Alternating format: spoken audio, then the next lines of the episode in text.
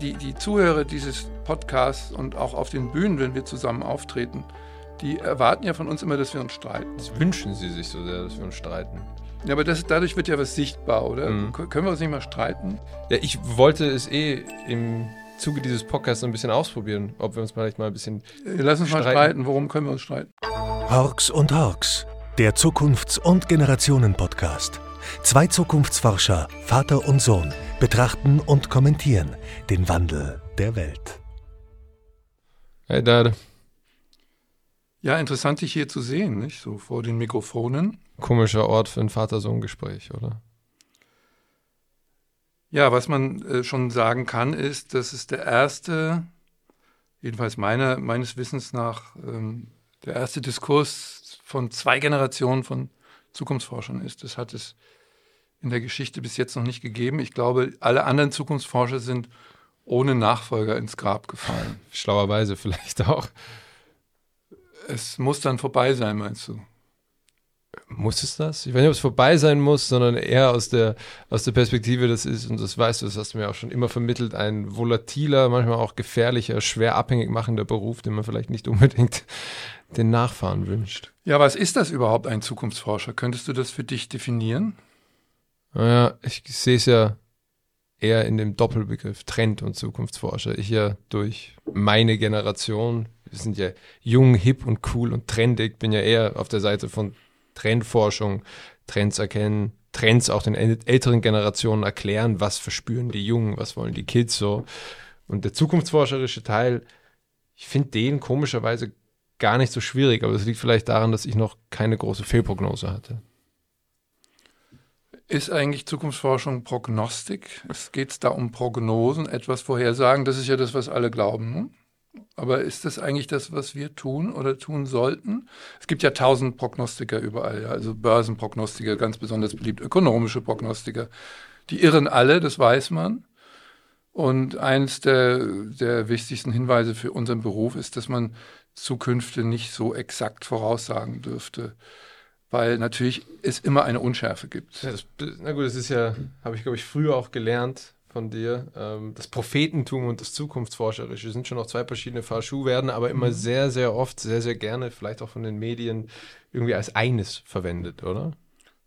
Wirst du, wirst, wirst du gerne Prophet werden? Möchtest du das sein oder bist du das schon? Könnte es vielleicht nicht sein, dass es nicht so viel Zukunftsforscher Nachfahren gibt, weil die meisten Zukunftsforscher eher Propheten waren und Propheten halt nur relativ kurz existieren. Ne? Weil wenn, wenn der Prophet mal dann Unrecht hatte, und das passiert früher oder später, dann ist er eigentlich vom Bild weg, oder? Ja, oder nicht. Abraham, tausend Jahre alt geworden.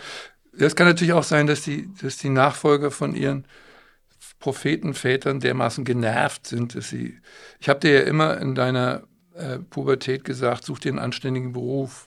Bäcker. Lern programmieren. Bäcker, Handwerker. Aber du hast nicht auf mich gehört. Wie kommt es eigentlich, dass du nicht auf mich gehört hast? Naja, ich habe ja eine Zeit lang drauf gehört. Ich habe es ja auch versucht, es nicht zu tun. Aber der Sog, die Sogkraft war vielleicht zu stark. Und gleichzeitig ist es auch so ein bisschen diese, diese, das ist ja eine Denkform vielmehr. Es ist, eine, es ist ein Denkhandwerk. Und das habe ich, ob ich es wollte oder nicht, durch dich und auch durch die langen Gespräche am, beim Abendessen, die natürlich immer dann auch von anderen verrückten Freunden von dir überlagert und mitbegleitet war, gelernt, wie man so denkt. Und dann merkt man vielleicht irgendwann, dass es vielleicht auch verschwendetes Kapital wäre, das nicht zu nutzen. Mhm. auf der anderen Seite muss man auch sagen, ich habe ja dann mal geschnuppert, das sollte man ja immer machen. Das macht schon süchtig, das Zeug. Was macht daran süchtig? Am Zukunftsforscher-Dasein? Man hat so eine das vor allem für mich damals im sehr jungen Alter auch überraschenderweise, eine Form von, von Deutungsmöglichkeiten, eben so Zukunftsräume aufzuzeigen, die, weil sie ja natürlich nie immer 100% richtig sein müssen und auch immer so ein bisschen schwammig in sich sind, einem auch irgendwie so eine Form von, ich würde sagen, Legitimation ist das falsche Wort, aber es gibt einem die Möglichkeit, dass Leute dir zuhören, was sie ja heutzutage sonst im Informationsüberfluss eigentlich kaum mehr tun. Da musst du immer lauter schreien als die anderen.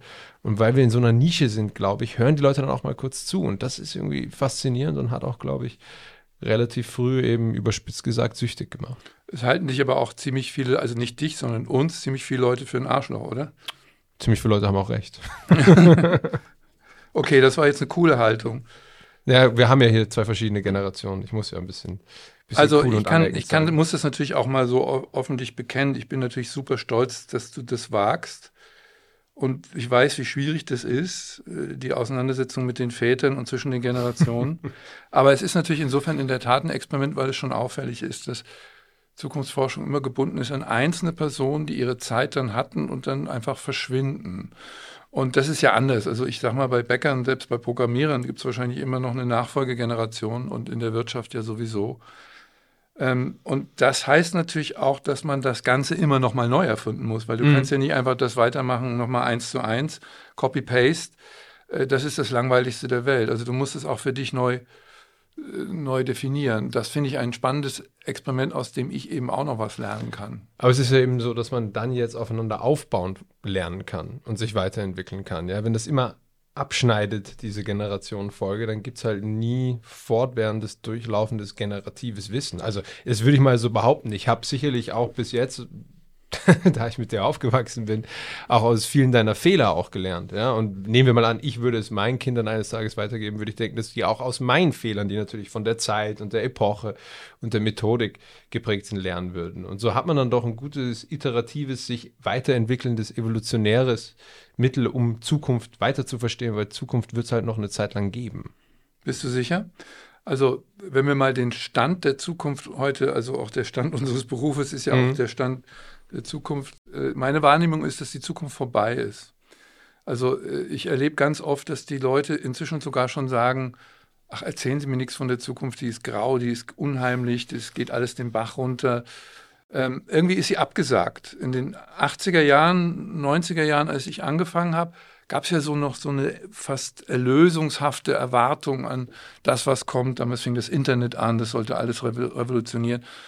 Und heute sind die Leute eigentlich in einem Zustand der Depression einge, eingesponnen, in der die, die Perspektive verschwindet, also der Möglichkeitsraum, wie wir das ja immer nennen.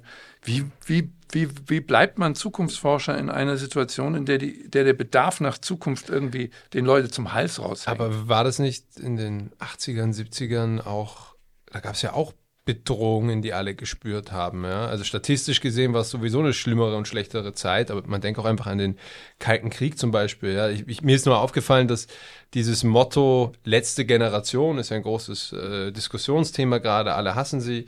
Ähm, die Generation X, also die nicht ganz so alten wie du, haben sich auch mal die Last Generation genannt, die Generation No Future. Ja, also das gab es ja damals schon auch. ja, Ja, Punks, so, hat ja, aber diese Subkulturen, die gibt es ja heutzutage auch. Aber, ja, so, aber es hat es anders wahrgenommen. aber warum? Ja, weil natürlich viele, viele Ideen erstmal, also in der beginnenden Konsum- und Wohlstandsgesellschaft erstmal ausprobiert werden mussten und weil, weil die Horizonte irgendwie noch offen waren. Jetzt hat man ja das Gefühl, oder viele Menschen haben das Gefühl, vielleicht ist es in deiner Generation gar nicht so, dass alles wiederkehrt. Der ganze alte Scheiß wird nochmal runtergekaut. Krieg, äh, Seuchen ke- kehren zurück. Ähm, es wird in einer Art und Weise katastrophiert, die mich manchmal sehr verzagt macht, weil ich will ja ke- keinen blöden Optimismus verkünden. Das finde ich eine doofe Haltung. Es gibt ja auch unsere Konkurrenten, die dann irgendwie was vom Pferd erzählen und äh, künstliche Intelligenz wird uns erlösen und automatische Haushalte werden uns alle Arbeit nehmen. Das halte ich alles für Kinderkram. Ähm, aber äh, wie behauptet man sich da, wenn eigentlich die, Aufmerksamkeiten sich nur noch auf Apokalypsen oder Erlösungen richten? Weil die Wahrheit über die Zukunft liegt natürlich nicht dazwischen, sondern sie liegt in diesem interessanten Feld der Veränderung, des Wandels der Welt und von Menschen. Und das ist so wahnsinnig schwer zu behaupten. ne? Das Lass mich das Geht mal nicht gegen, Na, Lass mich das mal gegenspiegeln, jetzt von, weil, wenn ich es auch vergleiche mit der großen Kulturrevolution damals, 68er Bewegung, 70er Hippietum, man hat die alten klassischen Gesellschaftsstrukturen, die ja auch für ziemliches Chaos gesorgt haben und ziemliche frühere Apokalypsen gesorgt haben, mal hinterfragt. Und jetzt ist bei uns, bei der jüngeren Generation ja auch so ein großes Hinterfragen. Das hat sich vor allem irgendwie so am Thema Klima abgehandelt jetzt eine lange Zeit lang und habe ich das Gefühl, bewegt sich jetzt langsam auch in das Feld Arbeit, ja, New Work und so, das haben wir jetzt auch stark durchdiskutiert. Und ich finde, durch gerade auch das Netz und die Verbundenheit äh, der jüngeren Generation kommen die auch viel, viel schneller an die kritische Masse, um auch richtig auf die Straße zu gehen und zu rebellieren und zu protestieren und auch somit was für eine bessere Zukunft zu bewegen. Also Fridays for Future heißt die Bewegung. Das ist ja kein Zufall. Die Frage ist nur, warum ist es in deren Wahrnehmung so, in meiner Wahrnehmung, in unserer Wahrnehmung so, dass wir so hart, so groß global rebellieren können, sich aber systemisch viel, viel weniger verändert als bei euch? Haben wir das dann erst in 40 Jahren, wenn wir darauf zurückschauen, werden wir dann sehen, oh, da haben wir doch viel bewegt. War das, war das bei euch damals auch so, dass ihr euch gedacht habt, da bewegt sich gerade gar nichts oder nicht? Na, wir waren einfach unfassbar frech und renitent und rebellisch und haben uns ein, erstmal gar nicht drum gekümmert, was andere Leute dachten. wir waren auch narzisstisch. Also wir, wir haben einfach versucht, ein anderes Leben zu basteln mit Wohngemeinschaften, Alternativbetrieben, mit neuen Weltbildern, mit Ökologie, mit all den Sachen. Und die Gesellschaft hat reagiert, weil sie musste reagieren. Also wir sind natürlich massiv bekämpft worden, aber das war gerade ein Anzeichen dafür, dass wir wichtig waren. Und das ist natürlich eine, eine, ein Privileg gewesen meiner Generation, das ja auch oft denunziert wird. Aber äh, da bin ich sehr dankbar. Du hast es ja selber mal gesagt, dass du gerne in den 70er Jahren groß geworden ja. wärst. Ja. Also heute sind natürlich die, die, die Verhältnisse auf eine ja, ganz merkwürdige Art und Weise festgezurrt und die Idee von Fortschritt und Verbesserung ist, glaube ich, an so eine, eine, eine Energiekrise gekommen. Ja. Mhm. Und, und, die Menschen können eigentlich gar nicht mehr konstruktiv denken, ja, sondern sie und sie und dadurch, dass wir in so einer Aufmerksamkeitsökonomie leben, ist das Fürchten so attraktiv. Ja. Also das finde ich auch also alle find, wollen sich so wahnsinnig fürchten, ja, und so wahnsinnig panisch sein und Katastrophen sind Geld wert, werden unfassbar. Ich habe ja auch angefangen, mal mit apokalyptischen Romanen zu schreiben. Mhm.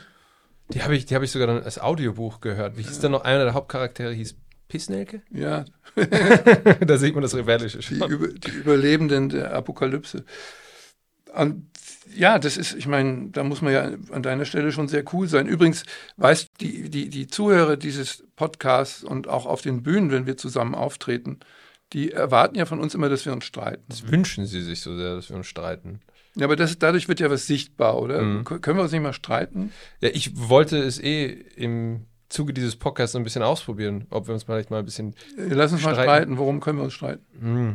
Das werden wir, glaube ich, in den nächsten paar Folgen sehen. Abschließend bevor wir in die thematischen Folgen einsteigen, wo wir uns dann auch über Themen streiten, hätte ich noch eine Frage, die du mir dann danach auch stellen musst. Aber ich fange an, weil ich bin ja aus der jüngeren Generation. Was würdest du aus dem Wandel der Zukunftsbildern, die du auch durch deine Karriere und dein Leben erlebt hast und auch durch die Rebellion, die ja auch funktioniert haben bei dir, was würdest du der jüngeren Generation jetzt raten im Kontext von Zukunft? Wie erobert man die Zukunft wieder als ja auch sinnvollen, echten, möglichen Gestaltungsraum überhaupt zurück?